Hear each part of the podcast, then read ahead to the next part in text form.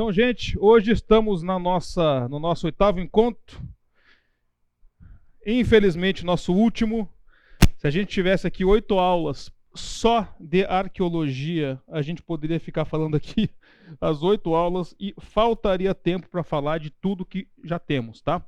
Então, eu queria começar é, mostrando para vocês rapidamente é, algumas coisas. Né? Várias pessoas me mandaram é, mensagens no WhatsApp falando desse, perdão, desse MAB, que é o Museu de Arqueologia Bíblica, que fica na Unasp, no campo de Engenheiro Coelho. Não confundam com, com a capital, Engenheiro Coelho aqui pertinho, né? Coincidentemente, a inauguração do MAB foi feita no último, no último domingo, dia 12. É, hoje é 19, isso mesmo. Então, no último domingo, foi inaugurado lá. E aí, foi enviado. Me foi, foi enviado lá pelo nosso colega aqui, ó. Um link do, do Instagram, deixa eu ver se eu consigo abrir, que eu não sabia disso.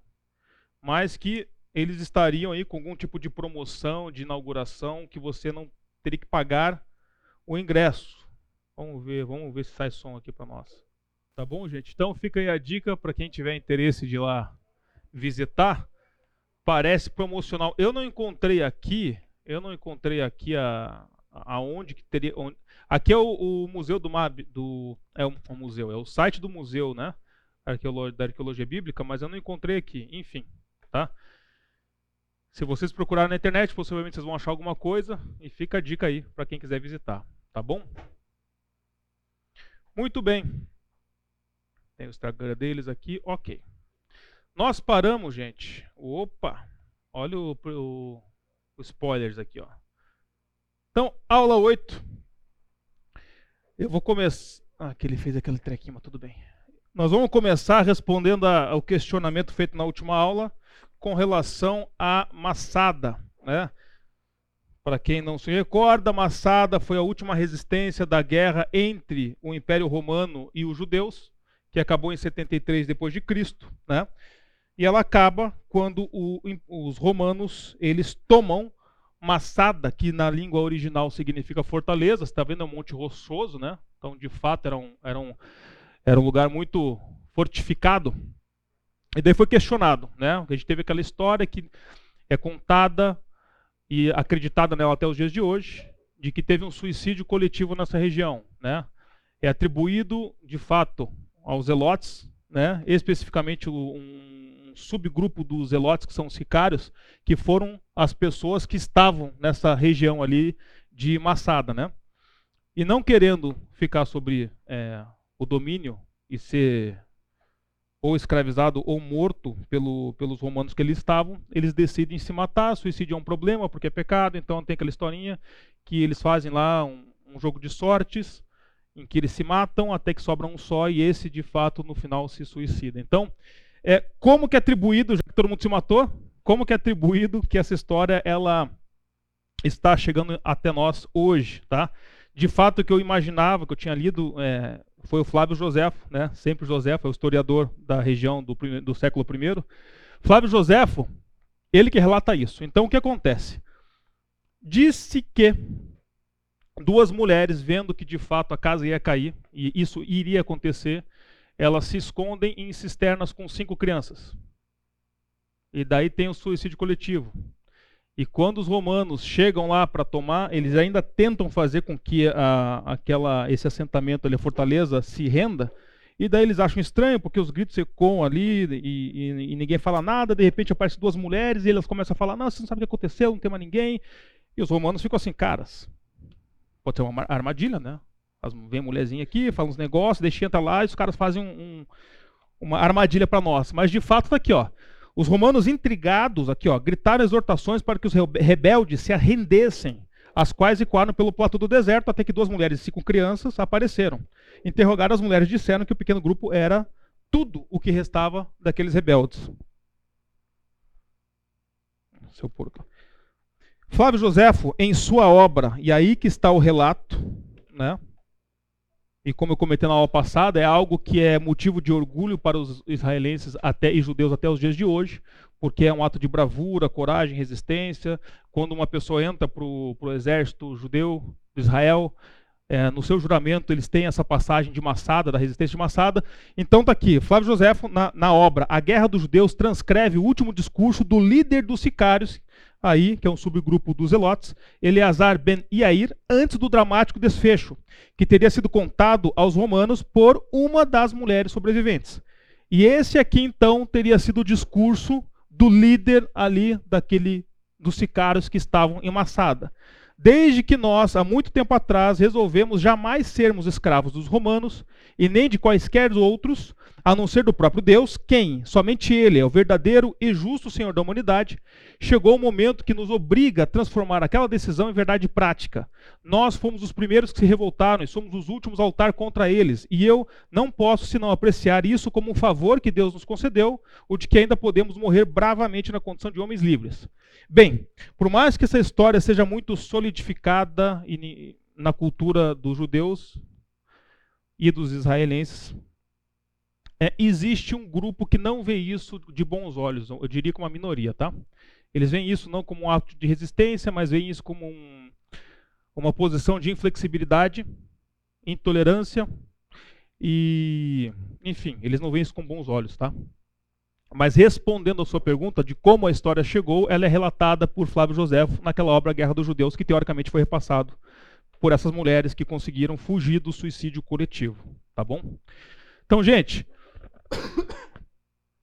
Assim, de arqueologia tem muita coisa para falar. Eu escolhi algumas coisas para trazer aqui hoje na nossa última aula, que são é, arqueologias do Novo Testamento.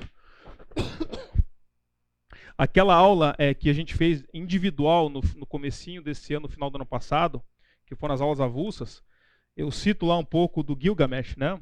que tem os relatos do dilúvio, as comparações. Quem quiser ver, está no site da igreja. Mas, de fato, daria para falar de muita coisa ainda. Então, vamos lá. Nós vamos começar aqui falando sobre o barco Kineret de Jesus. Nós temos lá, em Marcos 4, 36, essa passagem. E eles, despedindo a multidão, o levaram assim como estava no barco, e outros barcos o seguiam. Então aqui eu acho que não é nenhum segredo para ninguém, né? Que a gente tinha bastante barco na, naquela região, tá? E esse é o que nós chamamos de, entre aspas, está Jesus, porque nós, não, nós vamos ver isso, mas nós não temos evidências de que de fato esse barco foi de ou utilizado por Jesus, mas seria um barco muito equivalente da época que são relatados ali os barcos onde Jesus faz tudo que ele faz. A gente vai ver, a gente vai ler muita Bíblia hoje e ver e, relatos, né? Então tá aqui, ele sendo exposto, essa carcaça, né, do barco está exposta no museu lá onde ele está hoje. Então, antes dessa, desse achado, que é super recente, a única evidência de barcos que nós tínhamos do século I usados no mar da Galileia eram desenhos rudimentares e escavações, do século I no Mediterrâneo. Então tá aqui, gente. Era muito comum na época eles fazerem mosaico, né, com pedrinhas aqui, ou cerâmicas, enfim. Então esse era um tipo de relato que a gente podia ter e um norte de como seriam os barcos na época ali de Jesus que eles utilizavam no mar da Galileia. Barcos não sobreviveram até hoje obviamente, porque eram de madeira, é um material, vamos falar assim, perecível. E o Mar da Galileia, gente, a gente vai falar bastante disso hoje também. Bom, nós vamos tirar essa dúvida para quem tiver hoje. O Mar da Galileia não é um mar como a gente conhece hoje. O Mar da Galileia é um grande lago de água doce. E a água doce acelera a decomposição da madeira, tá? Então é por isso que a gente não acha muitos vestígios de barco. Então tá aqui, ó. Fizeram uma renderização com base nesse achado, e daí a gente chega em mais ou menos como seria este barco encontrado da época de Jesus, em que Jesus esteve conosco.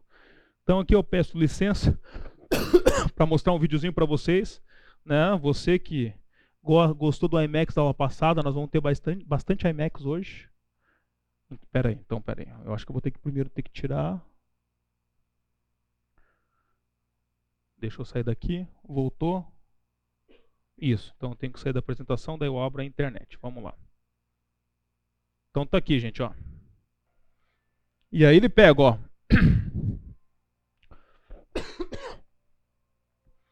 Então essa foi a carcaça, vamos chamar assim, a encontrada de madeira, né? Então a partir dessa carcaça, eles fizeram uma renderização 3D de como seria o barquinho daquela época, ó. Então tá aí, ó.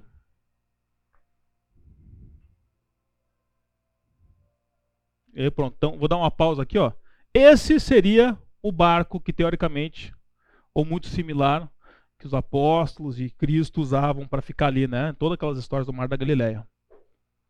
E depois ele faz essa correlação, né? Ele pega essa renderização 3D, pega com aquele mosaico que a gente viu, ó, e chega nessa nessa composição, né? Então está aí. Esse seria é, é, de, é desse achado arqueológico que nós vamos continuar falando aqui.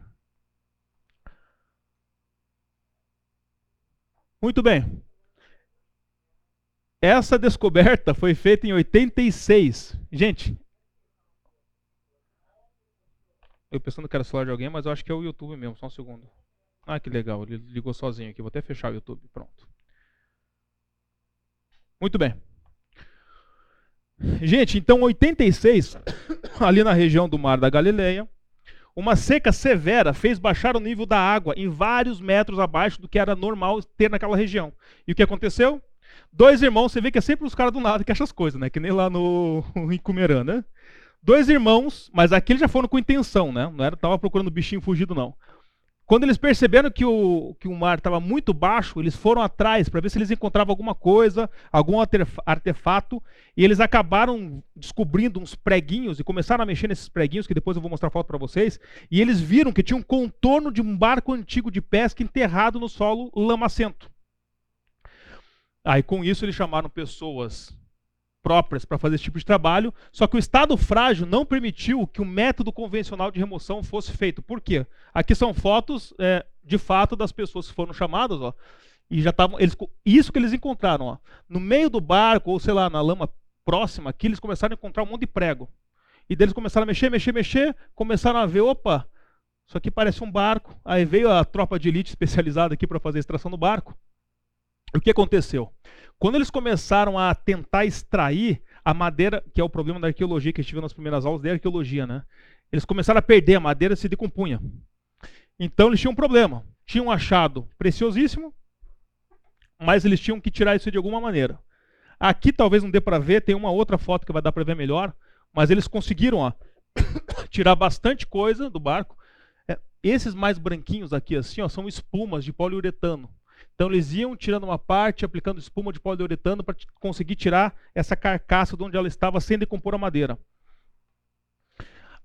Por sorte, essa lama que encheu todo esse barco acabou funcionando como um conservante natural. Eles demoraram 12 dias para tirar o barco de onde ele estava, ali no mar da Galileia.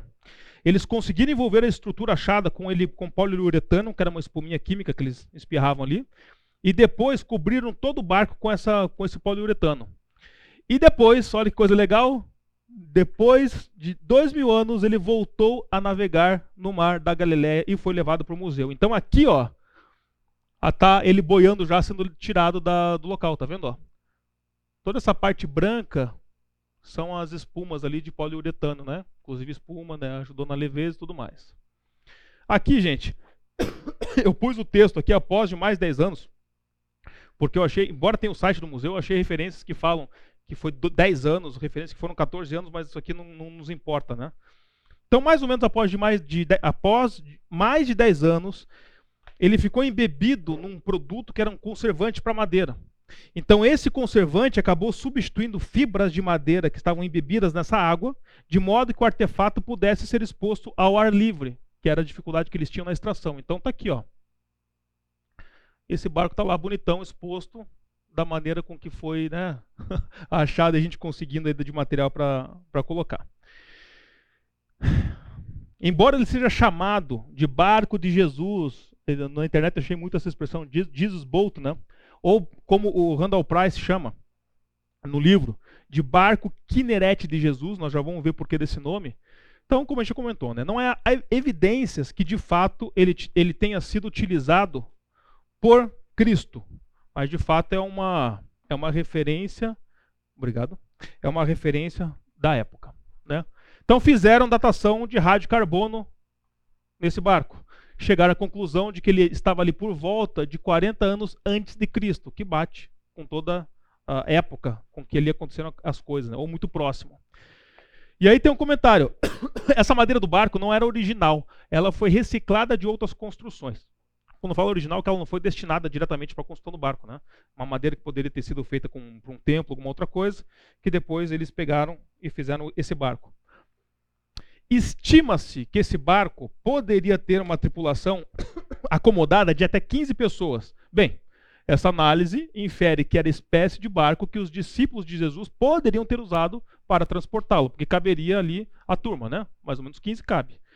Eu não trouxe aqui, mas. E aqui eu vou fazer uma pequena crítica ao livro. Acho que a primeira crítica que eu vou fazer ao livro aqui do Randall Price, que até o momento eu tenho. É um livro muito bom, mas enfim. Para quem lembra da aula individual, é, quando ele fala da pedra de Roseta, ele praticamente triplica ou quadriplica o tamanho da pedra de Roseta, de fato que está exposto lá no Museu de Londres, né? E eu percebi que esse livro tem um probleminha de tradução com relação a medidas, medidas, tá? Porque esse barco, gente, se eu te desse duas opções, olhando esse barco aí que você já sabe da informação que cabe 15 pessoas, você acha que ele tem 8 metros de, de comprimento ou 27? 8. Que de fato é o que está lá no, no, no, site do museu, né? Só que Randall Price no livro ele fala 27, que mais ou menos me parece ser uma ordem de grandeza parecida com ah, o que ele aumentou do da pedra de Roseta, tá? Então, pequena crítica que eu faço aqui, porque realmente eu acho que foi um erro de tradução, sei lá, estava em medidas que não são em metro, na hora que o cara foi converter, errou. Mas de fato, esse barco ele tem 8 metros de comprimento, tá, gente? É um barco de um pouquinho mais de 8 metros, tá? E aqui uma foto, né? Uma representação mais ou menos de como seria ali Jesus com os pescadores ali no barquinho no Mar da Galileia. Um outro, né? Que seria aqui a mesma coisa, né? Jesus com pescadores. Apenas algumas artes, né? Então, gente, onde foi achado? Nesse local aí, ó. Nós vamos ver bastante mapa hoje e eu saio com uma expectativa que vocês é, saiam daqui com esses mapas gravados, porque é muito legal quando você escuta as histórias e você tem essa essa geografia na cabeça, né? Porque você fala em Brasil é fácil, né? Pô, estou em São Paulo, vou para Porto Alegre, desço, Bahia, subo. Às vezes a gente fala das histórias da Bíblia, você não sabe se sobe, se desce, se vai para esquerda, para direita. Então, nós estamos aqui. Genezaré. Aqui foi encontrado o barco. Centenas de barcos passavam. Então, isso aqui, obviamente, né? Isso aqui, isso aqui é o Mar da Galileia, tá, gente? É aqui, ó. Vamos continuar. Centenas de barcos passavam ali, de pescadores, todos os dias. Por exemplo, o barco de Pedro. Ele estava lá. Essa é uma foto, gente, nos dias de hoje. Você vê que até hoje tem barco que navega aqui. Tá vendo a turminha aqui, ó, com uma vara de pesca? Até hoje a turma pesca lá. Ainda é água potável, ainda tem peixe, a turma ainda vive disso lá também, ó.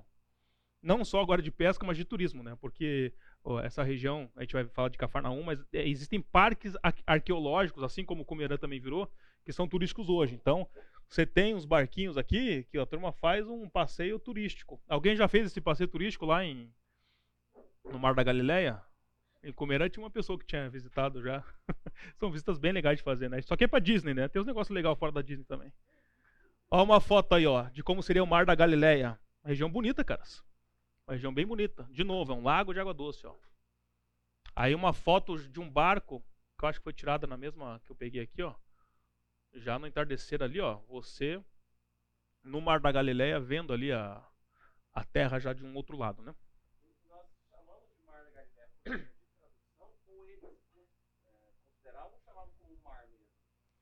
Nós vamos ver isso segura emoção, mas a pergunta foi por que, que chamavam de Mar da Galileia? A gente tem uma ideia de por quê e a gente vai ver que não era só esse nome que era dado. Você pega o Antigo Testamento chamavam de, de outro tipo de coisa que a gente vai ver aqui. Né? Mas você pega assim, uma, você pega uma população que vivia aqui, cara, possivelmente para eles vendo, talvez não tendo esse conceito que nós temos hoje, técnico, científico, do que, que é um oceano, do que, que é um mar, eles chamavam de mar. Pela grandeza para eles naquela época. Porque a gente também tem a questão, lembra do menor grão que Jesus fala? Daí o pessoal fala que está errado, que não é o de mostarda, que eles falam que, ah, olha só, está tudo errado, que é o de morango, que é menor. Mas calma, a gente está num contexto de uma região, né? Então eles falavam isso. Mas nós vamos, mas nós vamos, nós vamos detalhar isso aqui, tá, hoje. E aqui por, que, por isso que esse livro do Rondell Price chama de Barco Kinerete de Jesus. Por quê, ó? Já, ó, você perguntou na hora certa, parece que a gente combinou. No Mar da Galileia temos várias passagens bíblicas e é chamado de diferentes nomes. O Mar da Galileia, em hebraico, ele é chamado de Kinneret. Então, você pode encontrar referência de Kinneret para o Mar da Galileia. Mar de Tiberíades também é chamado o mesmo mar ali naquela região. Mar de Genezaré, que foi onde encontraram o barquinho, ele também era classificado, poderia ser chamado assim, ou Mar da Galileia, que ficou mais famoso aí, a gente conhece, é, é pop, é Hollywood, né? Adotou esse nome aí. Se a gente pegar números 34, 11, olha como é que ele fala ali, ó. O limite descerá desde Cefã até Ribla para o lado oriental de Ain, depois descerá este e irá ao longo da borda do mar de Kinneret, que é a expressão hebraica para o que a gente chama de mar é a mesma, é a mesma região, é a mesma aguinha ali do Lago Doce, para o lado oriental. Então nós temos um relato bíblico que fala do mesmo local. Lucas 5:1. Já no Novo Testamento, olha. Aconteceu que, ao apertá-la a multidão para ouvir a palavra de Deus, estava ele junto ao lago de Genezaré. Novo Testamento agora, Lucas 5:1. Então nós temos várias, várias é, maneiras de. E ó, aqui ele já não fala mar, tá vendo? Ó, a tradução aqui, aqui, os dois que eu peguei foi na Almeida Revista Nara, né? É atualizada. Aqui ele já fala lago. Então a turma devia ter noção que não era um mar de fato, né? Embora popularmente ele era chamado. E olha que interessante, gente. Esse é uma imagem que eu peguei no site onde está hoje um museu que abriga esse barco. E olha o que eles falam. Nesse barco existem 12 madeiras, entre elas a árvore de Judas, alfarroba, que em inglês é carob, perdão, o cedro do Líbano, que foi a madeira utilizada na construção também do templo de Jerusalém. Então aqui você tem algumas explicações para isso. Ora, o número 12, acho que todo mundo sabe isso, né? O número 12 era um número muito normal de entendimento dos judeus, porque você tinha as 12 tribos de Israel. Também tinha os 12 apóstolos, então, enfim. Então veja, quando a gente tem aqui, ó, cedro, esse aqui é o cedro do Líbano. Você vê que majoritariamente esse barco ele foi constituído da madeira do cedro do Líbano. E depois ele destaca, ele acaba destacando essas aqui, ó, árvore de Judas, está aqui, ó, Judas Tree. Você vê que o azulzinho claro, ó, você vai ter o azulzinho claro, nossa, aqui na, na, Você tem aqui, né? Eu lembro que tinha duas, quer ver? Ó? No final, exato. Aqui, né? Gente, essa aqui? É de pertinho fica pior de ver, mas vamos lá. Então, você tem aqui, ó, Judas Tree aqui e aqui, né? E depois ele fala, ó, da alfarroba. Lembra que nós falamos da alfarroba na aula passada? Olha, a madeira da alfarrobeira. Também tinha madeira da alfarrobeira no barquinho. Cadê? Vamos. É, K-Rob, tá aqui, ó. Vermelho, é aqui, ó. Aqui, aqui. Ou será que. Não, parece, né? É que aqui na, no computador é mais fácil de ver, mas. É, no computador dá pra ver bem melhor. O K-Rob são essas duas aqui, ó. É essa aqui e essa aqui é de madeira de alfarroba. Enfim. Só que, por mais que exista essa tendência de achar que, nossa, eu vi comentários com relação a isso. Veja que coisa importantíssima. Porque esse barco tem madeira, então quer dizer que as 12 tribos de Israel contribuíram com madeiras, enfim, sabe? Tem uns negócios. E, no, e, e isso está escrito lá no museu. Porém, também existe uma coisa um pouco menos tchan, que eles falam. Uma suposição que durante a vida desse barquinho ele foi sub, submetido à manutenção, né? Então, né, pega aqui, né? E você lembra lá no começo que ele falou que se também ele existiu madeiras que foram utilizadas de outras construções? Então, existem duas vertentes aí, vocês adotem o que vocês acharem mais legal. É, mas é interessante, veja como é que na. Lembra que a gente falou também lá no começo, arqueologia ela utiliza um método científico e ela utiliza vários outros profissionais para que eles possam embasar achados arqueológicos. Esse é um, um exemplo deles, né? Fizeram datação da madeira 40 anos antes de Cristo e conseguiram estimar os tipos de madeira que tinham no barquinho. Ó.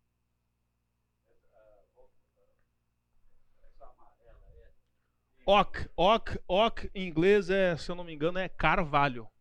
Tem bastante carvalho.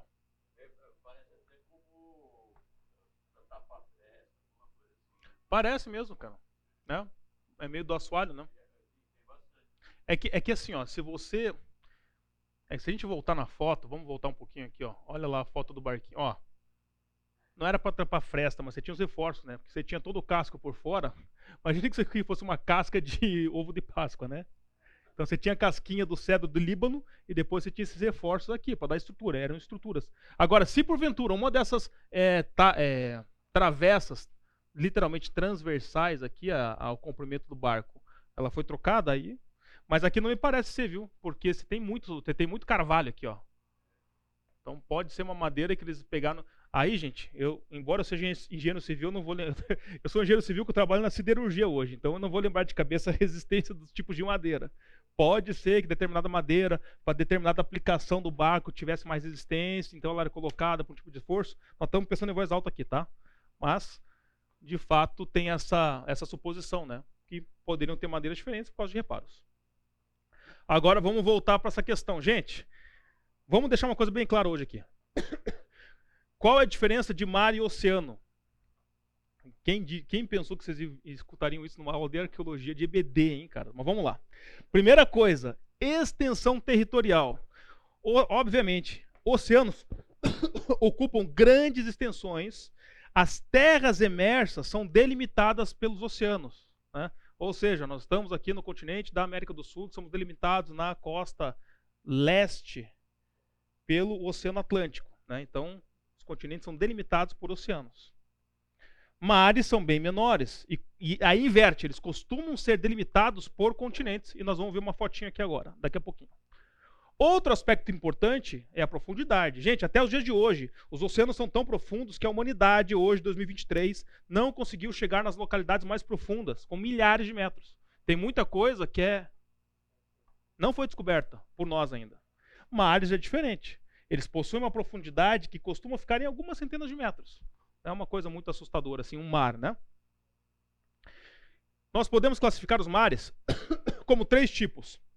Nós temos os mares abertos, que são que são abertos, nossa, e possuem uma ampla ligação com os oceanos. Então, esta fotinha aqui, ó, e isso aqui nós temos um mar. Quando a gente fala aí sim, isso é um mar, né, tecnicamente falando, que é um mar Mediterrâneo. Então você veja a diferença, né? Os oceanos delimitam continentes, o Oceano Atlântico está aqui fora, ó, mas o mar, ele já é uma porção de água menor delimitada por continentes, está vendo? Ó? E ele tem ligação com o oceano. Isso é um mar. O mar pode ser continental. Ele possui também uma ligação com o oceano, mas é muito restrita. Ele tem uma ligaçãozinha ali, mas se conecta com o oceano. Ou ele pode ser um mar, um mar fechado. Qual a característica dele? Eles se ligam às águas oceânicas apenas indiretamente, ou seja, tem um rio que liga este mar com o oceano. Então, essa é a classificação dos mares, certo? E o mar da Galileia, ele não, ele não se enquadra em nenhum disso, gente. Nenhuma dessas classificações. Então, Mar da Galileia é um lago de água doce e está a 210 metros abaixo do nível do mar. Qual é a parte mais baixa do Brasil? Alguém chuta ou sabe? Recife. Quantos metros? Está acima ou abaixo do nível do mar? 100 metros abaixo. Dou-lhe uma. Quem mais? Se o Pedrinho falou, quem vai, né? Quem é doido de falar que não é, né? É. É, mas, mas passou perto, Pedrinho. No Brasil, nós não temos nada negativo. Então, o nível do mar, para nós, é o zero, é o mais baixo. Então, a topografia do Brasil, você tem o zero, e aí a topografia do Brasil, você começa tudo é subindo, né? Tanto que quando você vai para Santos, você desce para Santos. Eu que sou curitibano, eu desço, eu que a gente Curitiba, a gente descia lá para as praias catarinenses, né? Florianópolis ou Caiobá, que é a praia paranaense, mas enfim, você desce. Então veja aqui. O mar da Galileia é 210 metros abaixo do nível do mar. E como curiosidade, acho que eu não pus aqui. Vocês sabiam que o Mar Morto, eu não comentei isso como curiosidade quando a gente falou lá de, de Comerã, o Mar Morto é o lugar mais baixo do planeta, com cerca de 400 metros abaixo do nível do mar.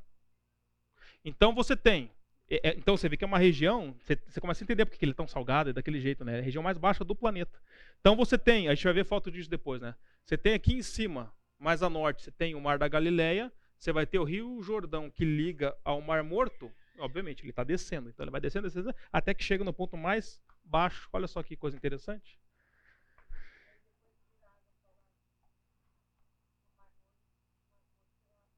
Sim, o Mar Morto é super salgado é água, inclusive é água, do, é água doce no mar, no mar da Galileia, só que eles estão tendo um problema, que lá também tem um. Hoje eles têm esse problema, que eles querem evitar que ele vire salgado. Tá? Mas de fato, lá em cima é doce e depois tem conexão pelo Rio Jordão, sim. Bem. Ok. Aqui tem um pequeno problema de digitação, mas não tem problema. Nós vamos ler festas milagrosas então. É milagres acontecendo aqui, tá, gente? Então nós vamos ler essa passagem de Marcos 6, 45 53. Logo em seguida, porque muitos dos milagres, muitos, aconteceram nessa região. Logo em seguida, Jesus insistiu com os discípulos para que entrassem no barco e fosse adiante dele para Betsaida, enquanto ele despedia a multidão. Tendo a despedido, subiu a um monte para orar. Ao anoitecer, o barco estava no meio do mar e Jesus se achava sozinho em terra. Ele viu os.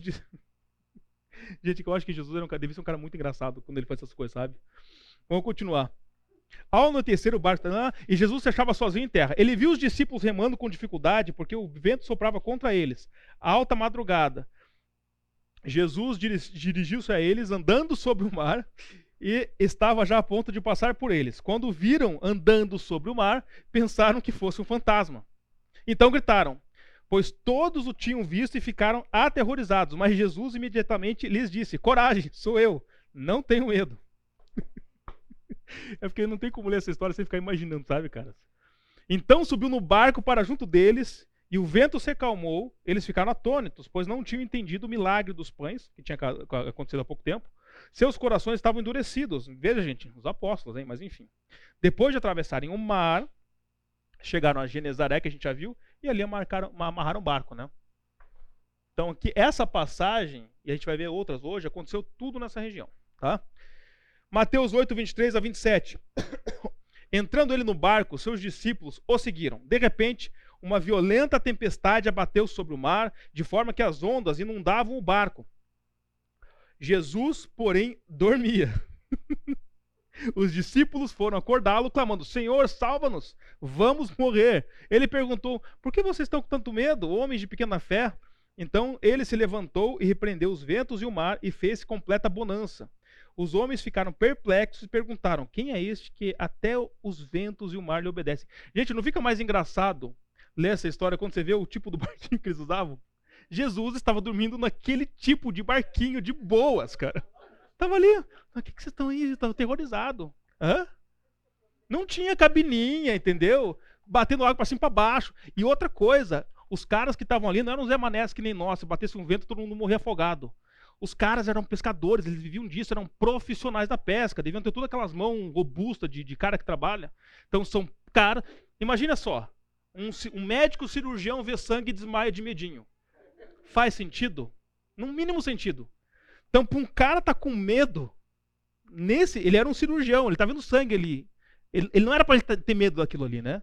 E os caras estão apavorados. Jesus está ali dormindo, cara. Mas legal. Isso acontece aonde? No Mar da Galileia. E aqui é mais, uma, é mais um comentário no, no, sentido, na, no seguinte sentido. A vista ali do Mar da Galileia, ela é acreditada que foi pouco modificada até os dias de hoje.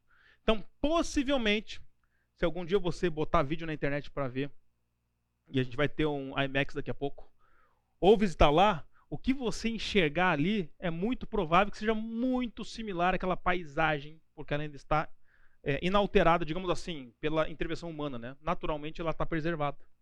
Então isso é muito interessante, né? E aqui eu tenho que tirar daqui, a gente volta. Agora a gente volta aqui para o nosso Super IMAX, coloquem seus óculos. Aqui não, eu fechei um então. Aqui agora nós vamos ver. Agora que eu descobri esse site Shutterstock, eu fiquei feliz. Olha só. Aí, ó, um drone fazendo uma filmagem aérea. Tá aqui, ó, turminha de boa aqui, vendo Netflix em casa, né, carrinho de estacionamento. Aqui, Mar da Galileia, gente, ó. Esse é o mar que é o lago, na verdade, né? O grande lago de água doce da Galileia. Tá aí, ó. Já? Faz isso comigo. Pessoal, então, olha, antes da gente sair, só quero dar um recado rápido, que é o seguinte, 10 e 7. Hoje, sendo a última aula, eu tenho que passar alguns recados. Então, primeiro recado, próximo domingo será feito um domingo com o Ministério de Oração. Então, aconselho-se que essa mesma turma aqui venha, que teremos pessoas aqui para fazer é, as orações. E hoje também a avaliação do curso como um todo, tá bom, gente? Então, eu vou distribuir para vocês. A intenção é, os que precisarem sair, claro, saiam. Os que puderem ficar, por favor, né? É, foi nos solicitado que o preenchimento seja feito, entregue hoje. Então, nós temos esses 10 minutos de intervalo. Se for necessário, dar um, um pouco mais de tempo para que vocês possam preencher no retorno, faremos. Então, teremos um tempo um pouquinho mais curto no retorno. Ok? Gente, então, voltamos aqui. Vamos lá? Então, a gente viu aqui um pouquinho de um drone, né? Com relação ali a Mar da Galileia. Muito bem. E esses aqui, gente, ó. Isso aqui, ó, que aqueles dois garotos que foram lá no Mar da Galileia, aproveitaram que o mar baixou, começaram a procurar artefatos. Eles começaram a ver um monte de prego. Isso levou eles a continuar cavando ali e acharam o contorno do barco. E no barco foram achados isso, aqui, ó. Vários pregos, né? Que obviamente eram, foram utilizados na, na madeira, né? Para fixar madeira. Lamparina, lembra que a gente falou de lamparina? Que é um dos achados arqueológicos mais comuns, que a gente inclusive usa as lamparinas para datar. É um forte datador, vamos falar assim. E uma panela, tá vendo? uma panela da, da época, de dois mil anos atrás, olha só. Com isso, nós encerramos a parte de do barquinho, tá? E agora eu, tenho, eu vou ter que dar uma de Tom Cruise Missão Impossível. Porque eu quero falar da sinagoga de Cafarnaum para vocês e do. Quando Jesus expulsa o demônio nos porquinhos lá. Vamos lá. De novo, tá? É isso aqui que eu acho muito interessante você sair com isso aqui fixado na sua cabeça, né? Pra gente quando lê as historinhas e vê pregação e tudo mais, a gente está bem situado. Então a gente falou muito na última aula do Mar Morto. O Mar Morto que estava aqui embaixo, né? Lembra, ó, Massada está aqui embaixo, Jerusalém está aqui, né? Você vindo de Jerusalém para o Mar Morto, você chega em Cumerã, que é o assentamento dos essênios, que era o assentamento dos essênios. Agora a gente vai teletransportar, sair do deserto da Judéia, subir, ó. Vocês, não sei se consegue ver porque está bem pequenininho, mas ó, esse fiozinho azul bem pequenininho subindo aqui, ó. Rio Jordão. Então, este é o que a gente chama de Mar da Galileia aqui em cima, tá? Mar da Galileia, 210 metros abaixo do nível do mar.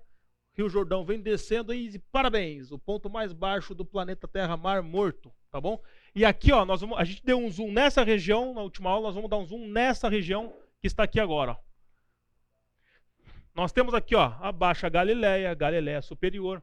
Me impressionou muito que eu elogiei bastante os mapas né, do, do livro, mas ele não aponta Cafarnaum, que nós vamos falar hoje. Ó. Nós vamos falar da sinagoga de Cafarnaum. Cafarnaum está aqui em cima, ó. tá vendo? Ó? Mais ou menos aqui. Betsaida. Ah, aqui nós vamos ver depois, ó, na questão do, dos é, porquinhos que saem endemoniados, ó, tem essas discussões, se é Gérgesa, ou Gadara, ou Gerasa, tá vendo? Ó? Tem essas discussões que mais tem de? Não, nós vamos ver bastante, tá? Então a Nazaré onde é que fica, né?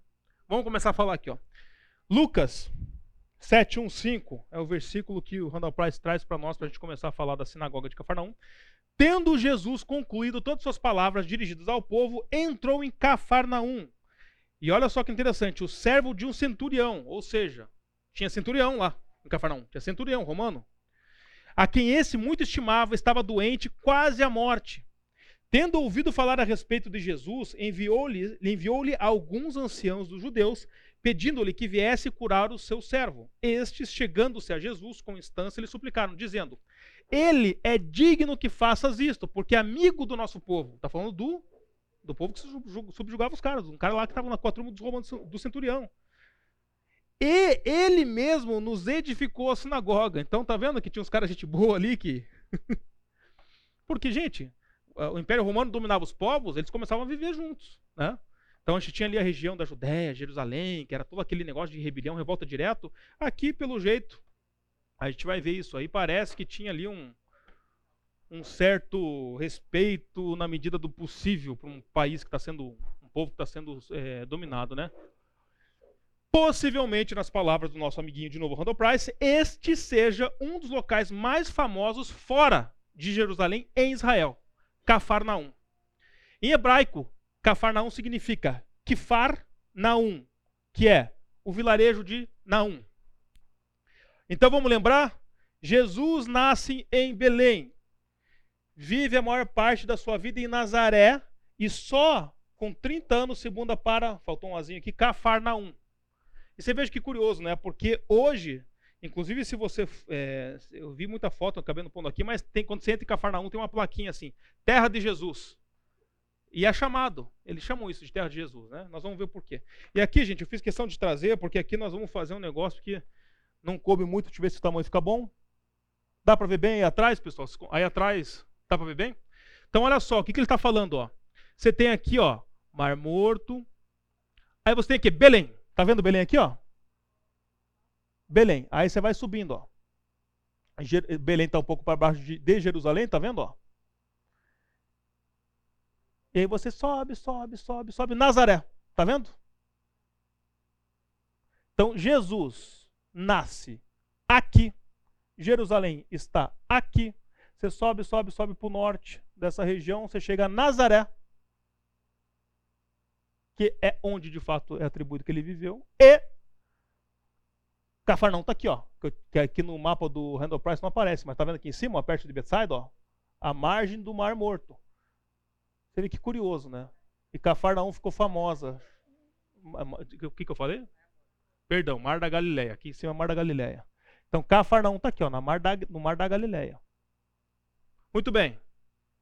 Depois desse mapa profissional que a gente navegou juntos aqui, vamos seguir.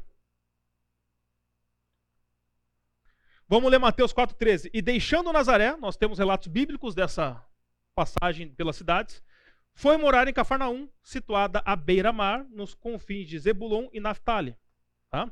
É chamada de cidade de Jesus, embora, tenha, embora Jesus tenha vivido apenas três anos nessa localidade, foram os três anos de ministério os três anos que, ele, que a gente fala assim, que Jesus dedicou ao discipulado, que ele andou com os apóstolos, onde acontece tudo aí, as, as passagens dos evangelhos, é durante esses três anos. Por isso que ela ficou conhecida como a cidade de Jesus.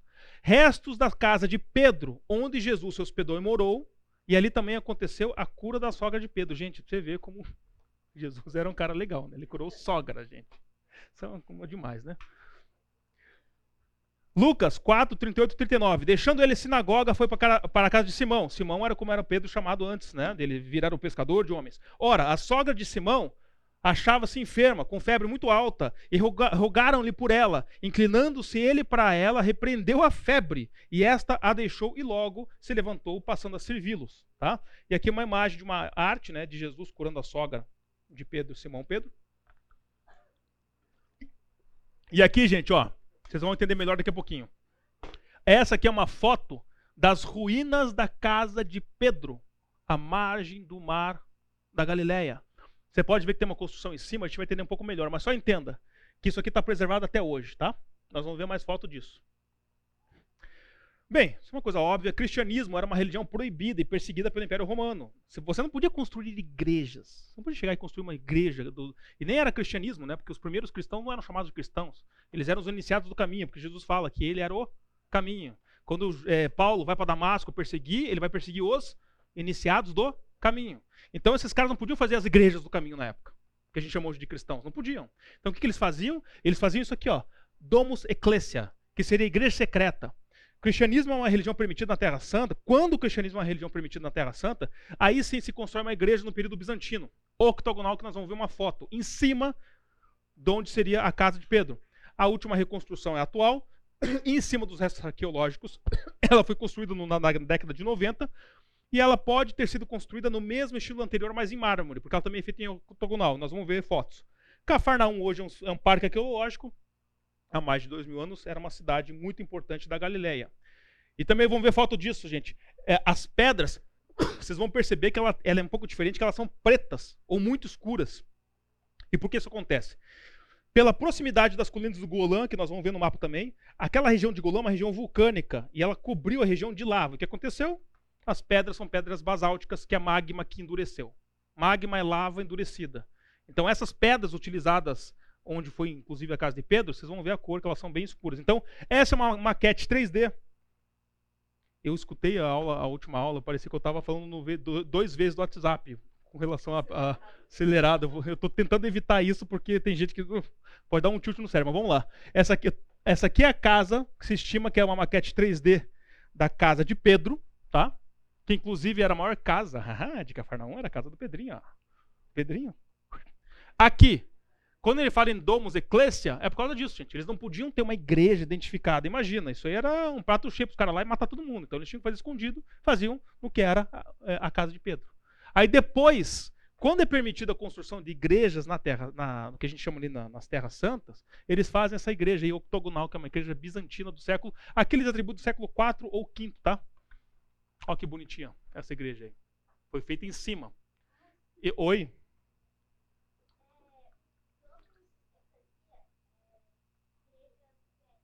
Sim, de acordo com o nosso amiguinho Randall Price. É, domus é senhor? Domus é senhor em latim e eclesia é igreja, né? É igreja.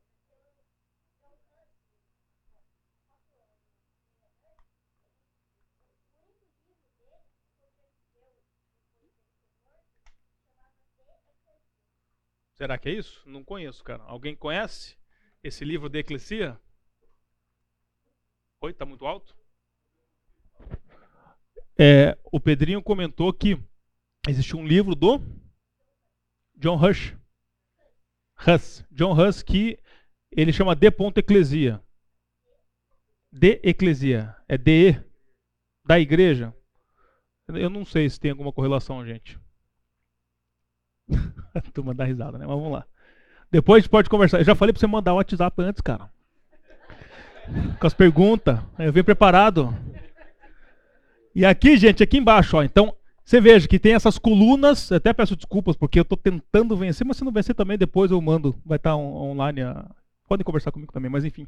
Tem essas colunas grandes na, nas laterais. Ela é feita em formato de octógono. E eles deixaram esse vão aqui justamente para preservar essas construções ruínas que sobraram da igreja bizantina e da casa de Pedro. Tá? Então, essa é uma foto nos dias de hoje lá dessa, da igreja de Cafarnaum. Não destruiu. Eles faziam tudo em cima, era um away isso aí. Então, a gente vai ver ruínas que vai te mostrar, vai responder a tua pergunta. E aqui você entrando na igreja, ó. Igreja lá dentro. Aí eles fizeram Perdão, eles fizeram aqui um piso de vidro que você dentro da igreja, você chega, se aproxima, você pode ver ali as ruínas da casa de Pedro embaixo. E aqui seria uma foto de uma visão, né? Você está aqui encostado, você está vendo embaixo, ó, as pedras da casa de Pedro. Engraçado, né? As pedras da casa de Pedro. E aqui, gente, ó, são as ruínas, as ruínas, né? Então você tem aqui, ó, todas as ruínas dessa região de Cafarnaum e tá vendo o octogonal aqui, ó? É, essas são as ruínas da igreja bizantina que foi construída em cima da casa de Pedro. Você tinha outras casas aqui, né? Você tinha outras coisas. Aqui era uma sinagoga que a gente vai ver daqui. Aqui que é a sinagoga de Cafarnaum era aqui, tá? Mas respondendo a tua pergunta, nas ruínas não fazem sentido pela simetria que foi construído com o projeto, que vocês viram uma renderização 3D, não faz onde tem essa, essas linhas brancas são são ruínas que não fazem sentido existir para a igreja bizantina. Né? Então, atribuem-se essas ruínas ali como a casa de Pedro. Então, está tudo junto e misturado.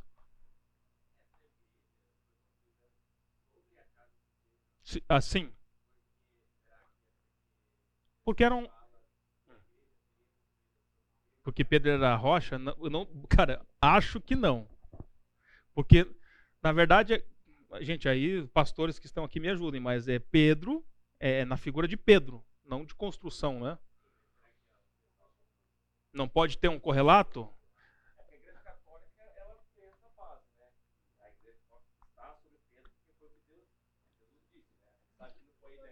É, porque eu acho que no sentido do evangelho, é, a pregação, né? Mas enfim, é, não seria uma construção de fato.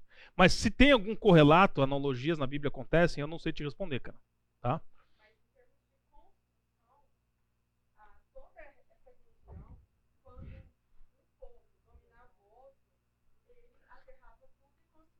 Sim. Sim. Sim. Mas essa aqui nem foi. Você pode ver que aqui nem tem. É, ela está comentando, ela tá comentando que a gente falou em outra aula, né? Você tem a, é, povos que dominam, daí você vai e faz discussão em cima. Não estamos nem falando aqui de estratos arqueológicos. Aqui está tudo junto. Você pode ver que eles estão na mesma é, mesmo nível, né? Então eles pegaram uma construção que tinha e fizeram em cima. Por quê? Como era um local que eles já atribuíam que existia essa Domus Ecclesia, era um local secreto que os iniciados do caminho se reuniam para fazer ali seus cultos, eles usaram esse local para fazer uma igreja de fato quando foi permitido, que era o sonho dos caras. Tá? Então tá aqui, tá? E aí fotos, ó. Então a gente tá, a gente tá vendo a, atrás, atrás de nós tem uma sinagoga da época de Cafarnaum, que a gente vai ver ainda a foto. Então vocês estão vendo aqui, ó, todas as ruínas da época lá aqui a casa de Pedro tá aqui atrás com a com uma igreja que foi construída em cima, ó. Estão vendo a cor, como é tudo pretinho, escurinho, tá vendo? Tudo de lava, basáltico, magma. E aí tem uma pergunta curiosa, né? Se tudo é assim nessa região, porque teve lá nas colinas de Golã e papapá, por que, que tem uma construção branquinha? E aí eu vou dar um zoom nessa placa, porque a gente não vai conseguir ler nem, ah, nem ferrando. Aqui, ó. White Synagogue. Essa aqui é chamado da sinagoga branca. E aqui está escrito, ó, construído em cima da do que remanesceu, remendo, né, remendos, é, construído em cima do que remanesceu da sinagoga de Jesus. Né, porque Jesus é atribuído que ele, Jesus andou aqui, né? Essa sinagoga. Então nós vamos ver mais fotos. Ó. Aqui uma foto mais de trás, um pouco mais afastado, ó, você consegue ver, ó, todas as construções escuras, de repente, pá, mais branquinho amareladinho, né? Então, por que essa edificação branca? A gente já respondeu, né?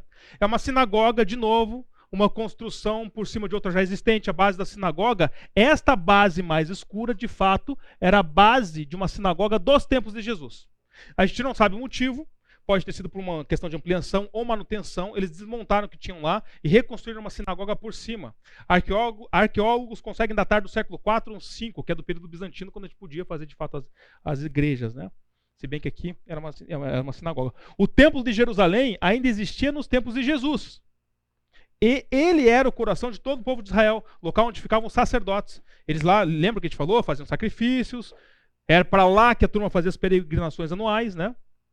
Então, por que, que existia uma sinagoga fora do, do, de Jerusalém. Né?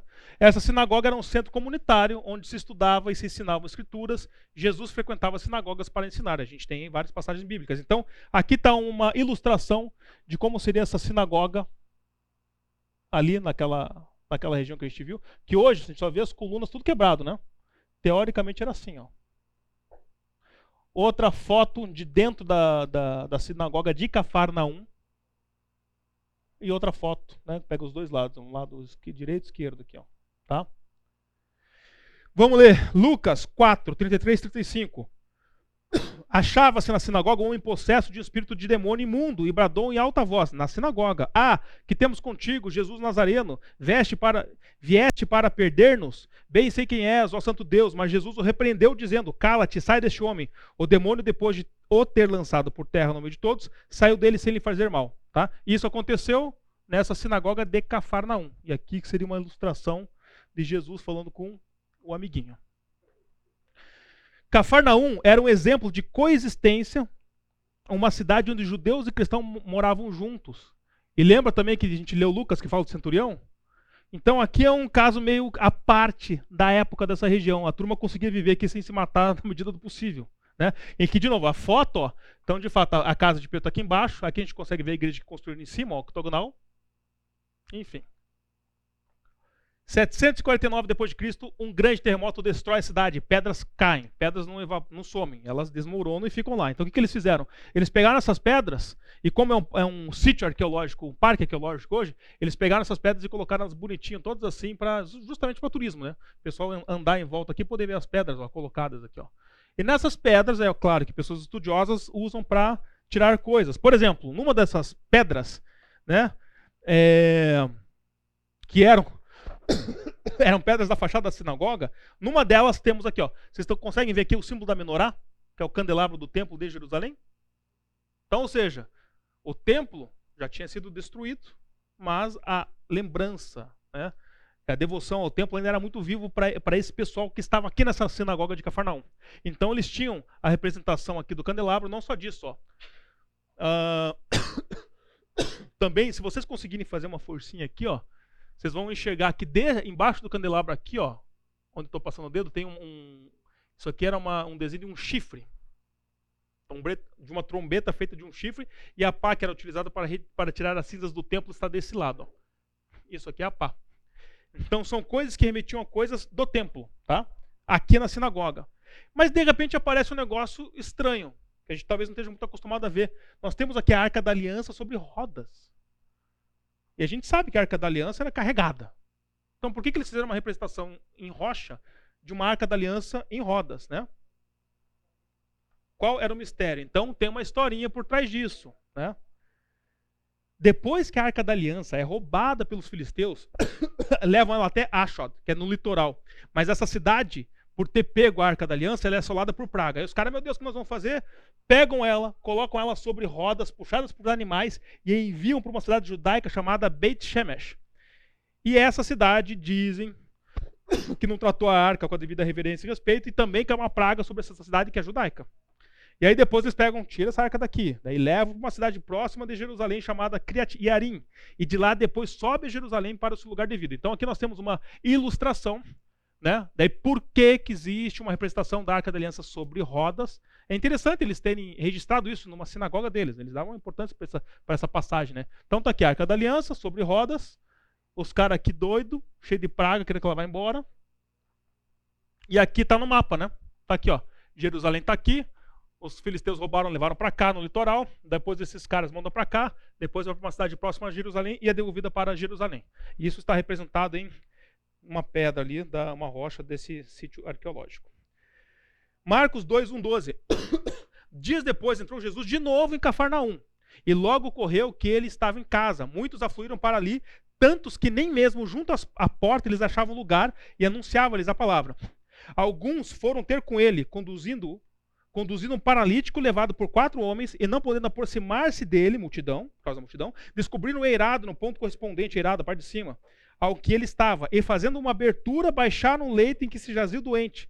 Vendo-lhes a fé, Jesus disse ao paralítico: Filho, os teus pecados estão perdoados. Mas alguns dos escribas estavam sentados ali e arrazoavam em seu coração. Por que fala ele deste modo? Blasfêmia. Quem pode perdoar pecados senão um que é Deus? E Jesus, percebendo isso, logo percebendo logo por seu espírito que eles assim arrazoavam, disse-lhes: Por que arrazoais sobre essas coisas em vosso coração? Qual é mais fácil, dizer ao paralítico: Estão perdoados os teus pecados, ou dizer-te: Levanta-te, toma o teu leito e anda? Ora, para que saibas que o filho do homem tem sobre a terra autoridade para perdoar pecados, disse ao paralítico: Eu te mando, levanta-te, toma o teu leito, vai para a tua casa. Então ele se levantou e, no mesmo instante, tomando o leito, retirou-se à vista de todos a ponto de se admirarem todos e darem glória a Deus, dizendo: jamais vimos coisas assim. Então, olha como é que era. A gente viu muitas ruínas de pedra, as casas eram todas de pedra, porém, a parte de cima eram estrados de madeira, tá aqui, ó, eirados que ele chama, com palha.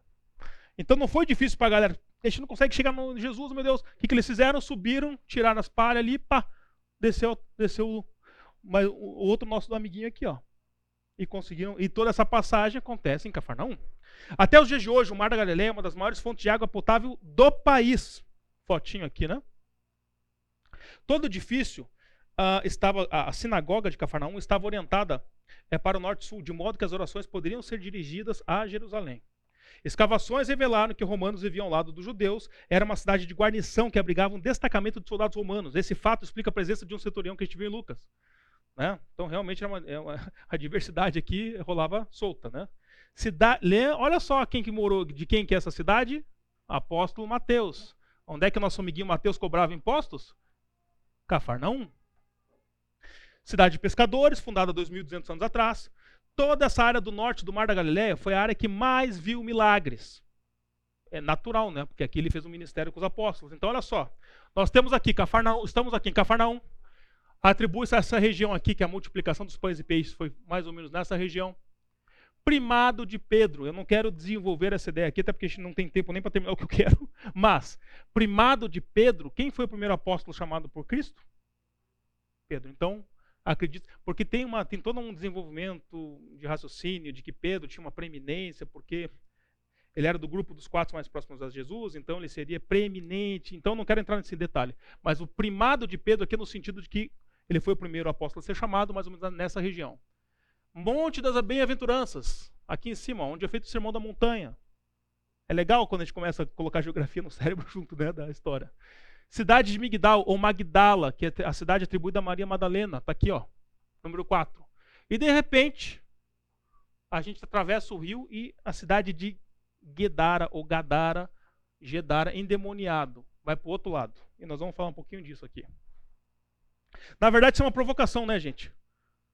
tudo de um lado só. De repente, pula um para outro lado. E agora, talvez eu consiga falar em 17 minutos dos porquinhos endemoniados. Essa história, eu, enfim, eu fico, depois, enfim, eu vou falar para vocês, tá?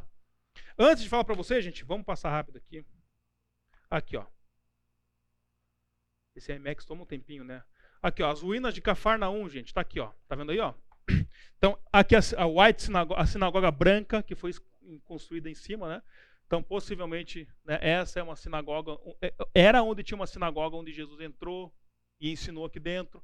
As ruínas, né, mais ruínas aqui, todas pretinhas aqui, ó, mais ruínas aqui, ruínas ali. E esse vídeo só vai fazer um, só vai girar e depois ele acaba para o outro lado, mas aqui interessa o comecinho, a visão, né? E aqui está a igreja que foi construída nos dias de hoje em cima da casa de Pedro, ó.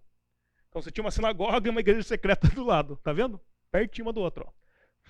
Turístico, quem quiser visitar, Fica à vontade. Aí depois nós temos uma outra visão dessa igreja. Olha aqui, ó. Casa de Pedro aqui embaixo, ó. ó a White Synagogue lá. Olha a região, ó. Mas é no mar mesmo. É no mar mesmo. Beira-mar mesmo, tá vendo, ó? E olha a região. Você tendo um zoom afastando que legal, né? Cafarnaum, gente. Prazer, é isso aí. Aqui uma visão um pouco mais de perto para vocês verem, ó. Aí os turistas ou pessoas que frequentam a igreja, não sei determinar, mas aqui, também não vão perder muito tempo aqui, mas ó, essa é a igreja que hoje é uma igreja funcionando nessa região em cima do que foi a casa de Pedro, tá? Ela também foi feita em oito lados aí. Depois, a gente vai ver rapidinho aqui, por dentro da igreja, como é que é lá hoje, ó. Ó, a turma encostada aqui vendo as ruínas da casa de Pedro e da igreja octogonal pelo vidro. Essa é uma visão de dentro da igreja. Nosso maior, a maior parte é aberta. É uma igreja que funciona, os dois.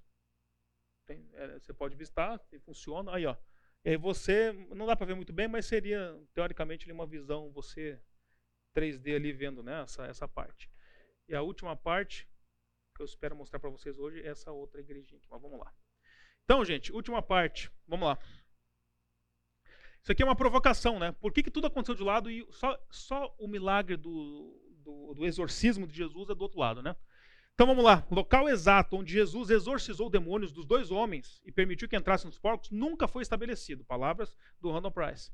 Variação de nomes utilizados pelos escritores do Evangelho e as variantes textuais utilizadas dentro das cópias dos Evangelhos. Esse é um dos motivos. Aqui, então, é só uma representação do que seria ali Jesus, né? bem bonita e poética, enfim. Vamos ler? Olha como é que o Randall Price ele chama essa passagem, região dos Gergesenos, tá? Guarda essa palavra aí. Quando ele chegou ao outro lado, a região dos Gadarenos, então em Mateus, nós temos a região de Gadarenos sendo escrita. Tudo isso aqui eu estou trazendo pela ARA, tá? Só que se você clica lá no Strong Numbers, ele dá, essa, ele dá essa, esse significado aqui. Também poderia ser Gergesenos, que também chamavam de Gadarenos. Ok. Aí ele continua. Foram ao seu encontro dois, demon, dois endemoniados que, vinham, é, que vinham dos sepulcros. Eles eram tão violentos que ninguém podia passar por aquele caminho. Mateus relatando. Depois nós temos Marcos. Eles atravessaram o mar, Jesus, disse, é, apóstolos, e foram para a região, veja que ele fala Gerazenos. Na tradução eles falam que seriam os gadarenos de Gadara, que também podiam ser chamados de Gergesenos. Enfim, quando Jesus desembarcou, veja que tem uma diferença, né? Um homem com espírito imundo veio dos sepulcros ao seu encontro. Daí aquela questão que a gente já falou, já falou em outras aulas, né? A gente atribui de fato que eram dois. A Bíblia, os relatos evangélicos, não, os evangelhos não têm a função de, ser um, de serem historiadores exatos. Então ele trouxe a luz do fato, não sei, eu estou pensando em voz alta com vocês. Talvez um dos endemoniados foi o que mais interagiu, o que mais falou. Ou você sabe que eles contavam homens, eles não contavam crianças e mulheres. Então, às vezes, poderia ser uma criança junto com um adulto. Suposições, tá? Mas o fato é que a gente acredita que eram dois mesmo, tá? Embora Marcos destaque um. E depois Lucas também fala a mesma palavra que Marcos falou. Navegaram para a região dos Gerazenos, que é mesmo significado, é a mesma palavra, tá? Que eram gadarenos de Gadara, que também poderiam ser chamados de Gergesenos, que fica do outro lado do lago, frente a Galileia. Vamos voltar para o nosso mapinha? Olha o que ele está falando aqui, ó.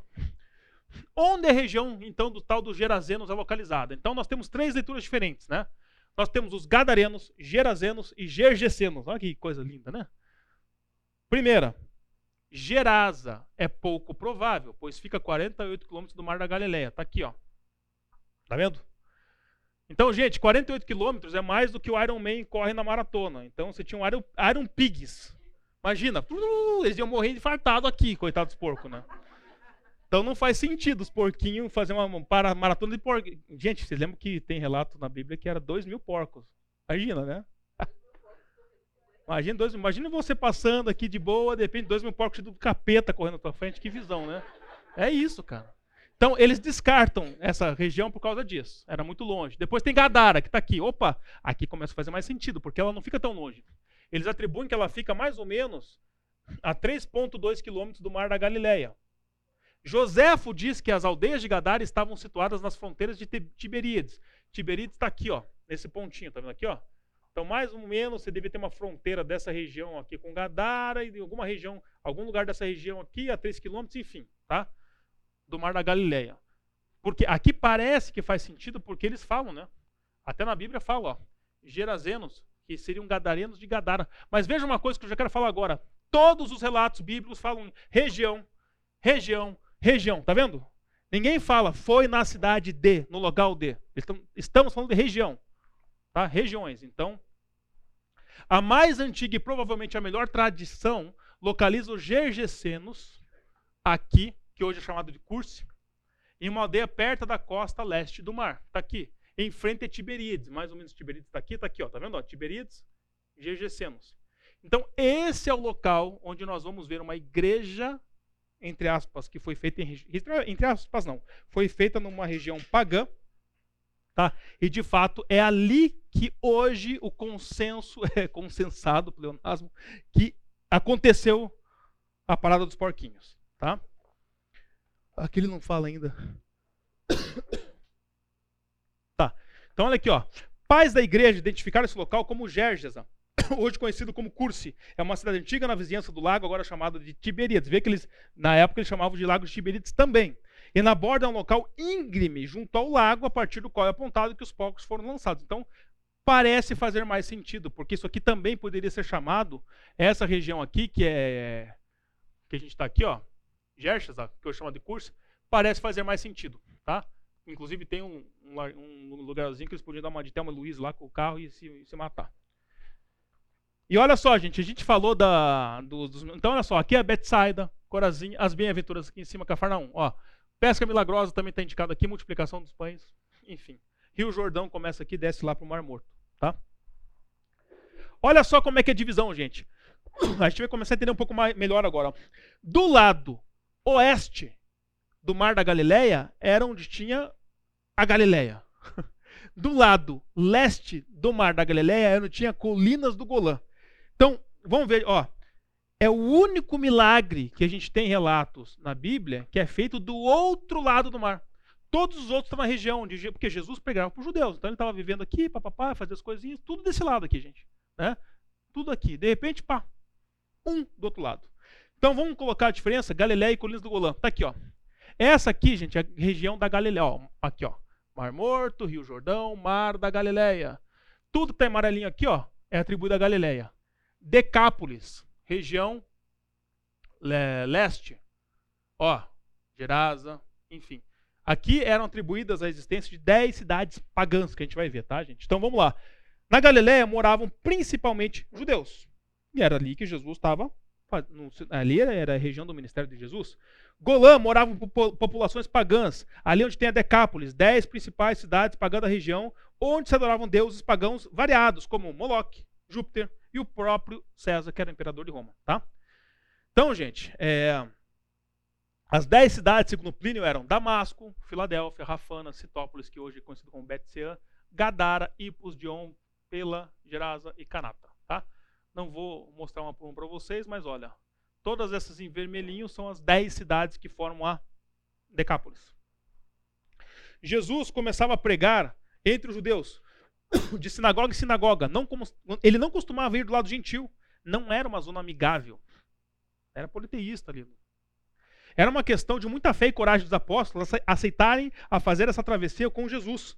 Durante essa travessia acontece uma grande tempestade e Jesus acalma a tormenta. E ali, quando chegam, encontram um endemoniado. Então, uma representação artística do que seria a, a travessia do Mar da Galileia. Essa tempestade não é que nem a gente vê em Hollywood, com tsunami de 85 metros de altura, aquelas ondas. Não, cara.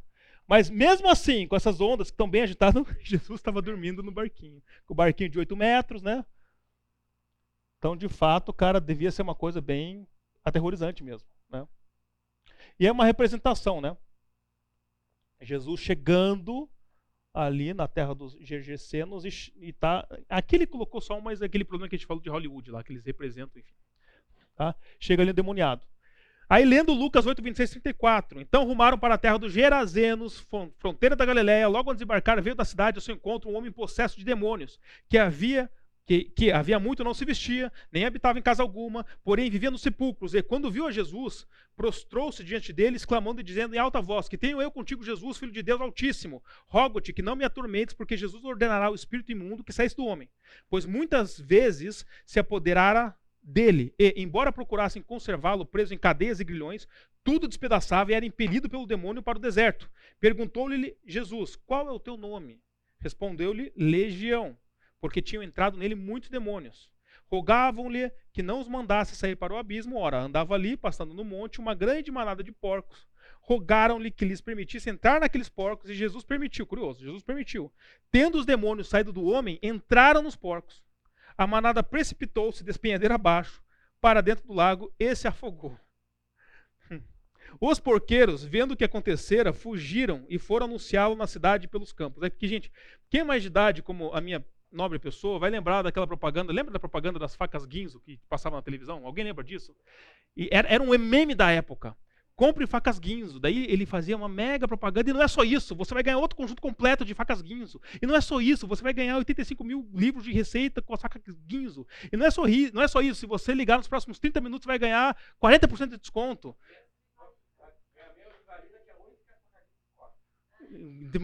Tinha mais isso ainda. Eu acho que o cara, o cara do marketing da Facas Guinzo se inspirou nos porcos do, do, do capeta aqui. Porque não é possível. Gente, imagine lá. É, não fala aqui, mas eram mais ou menos 2 mil porcos, uma grande manada, né? Os porcos estavam ali de boa, vivendo a pig life.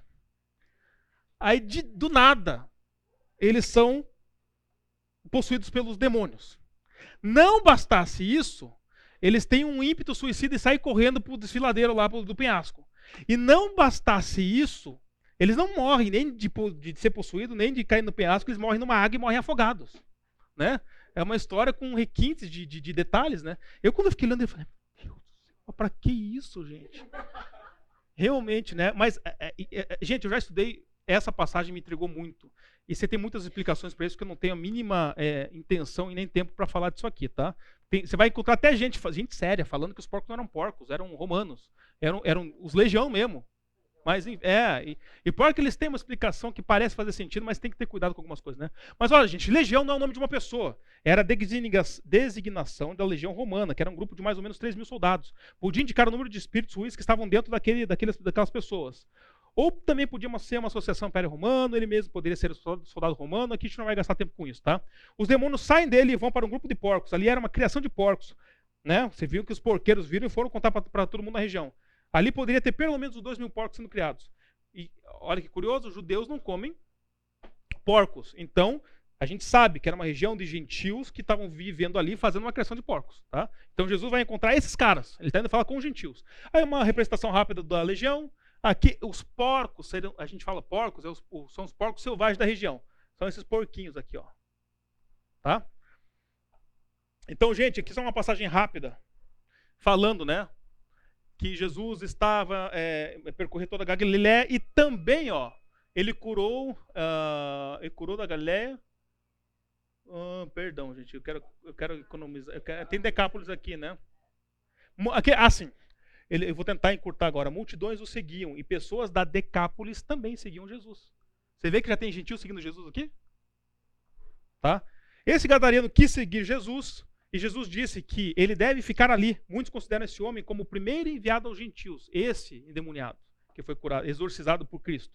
Ele foi um dos responsáveis pelo início da comunidade dos seguidores de Decápolis. E aqui nós vamos ter uma passagem que eu não vou ler inteira mais agora, mas olha só, olha só. Aqui ele falando em Marcos, né? Ele queria, ó, suplicava ali o que for endemoniado que o deixasse estar com ele. Jesus, porém, não lhe permitiu, mas ordenou: vai para tua casa, para os teus e anuncia-lhes tudo que o Senhor te fez. Ou seja, por isso que é atribuída essa questão, né? Que ele foi um dos primeiros que foram enviados aos gentios.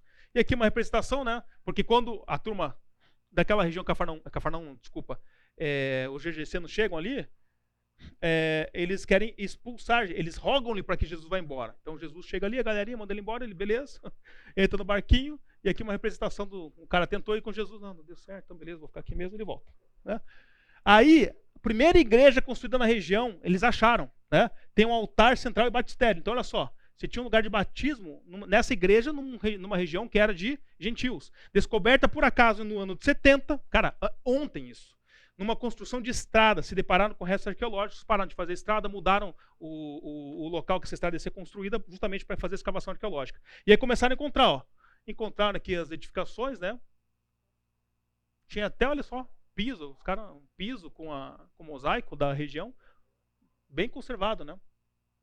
A gente acha que era um negócio meio pedra, assim, não, os caras tinham arte. Né? É, aí, ó. Aqui, ó, quando ele fala, tem altar central e batistério. Batistério a gente já viu, aqui o altar central está aqui, ó. Tá?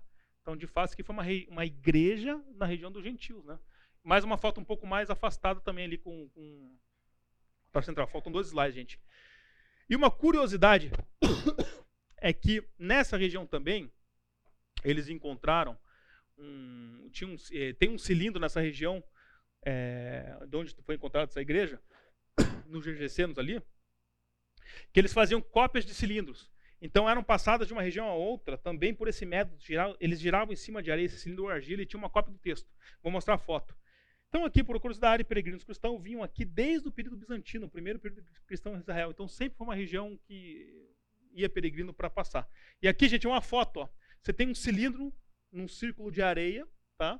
Você tem as inscrições neste cilindro, aí eles rolavam aqui, aí você tinha um texto, aí você podia passar para um outro povo, uma outra região, ia passando e a pessoa ia fazendo cópia desse jeito. E olha como é que fica legalzinho, cara. Tá vendo aqui, ó? Na areia, ó. Tá vendo a gravação? É claro que isso aqui é mais turístico, eles eram menores, né? Mas quando você tem, assim, questão, é, o, a gravação de, de Ciro é em cilindro, né? Eles faziam isso, eles usavam cilindro justamente para rolar e você facilitar a cópia do texto. Tá? Então, para finalizar, gente, eu só vou te mostrar um vídeo que é dessa região aqui, da onde foi construída uma igreja de 20 segundos, que foi onde foi construída uma igreja nessa região dos Gergesenos, né, que foi onde Jesus ali teve esse exorcismo. Aí, ó, os restos da, dessa igreja que foi construída, tá vendo? Então batizavam aí, essas duas aqui na entradinha, né? Porque era uma região muito quente, então aqui você, você podia parar aqui, ó, nessas duas aqui, ó. Um pouquinho mais aqui, ó. Aqui tinha um poço d'água, né? Você podia parar, pegar uma água, jogar no rosto, tomar água, para quem vinha visitar a igreja, né? E aqui você tinha uma igreja. É isso, gente. Eu queria, olha, a gente poderia ter falado de tantas outras coisas, mas eu tive que fazer escolhas. Foram essas que eu trouxe para nós hoje. E assim nós finalizamos nossa nosso curso de Arqueologia e História.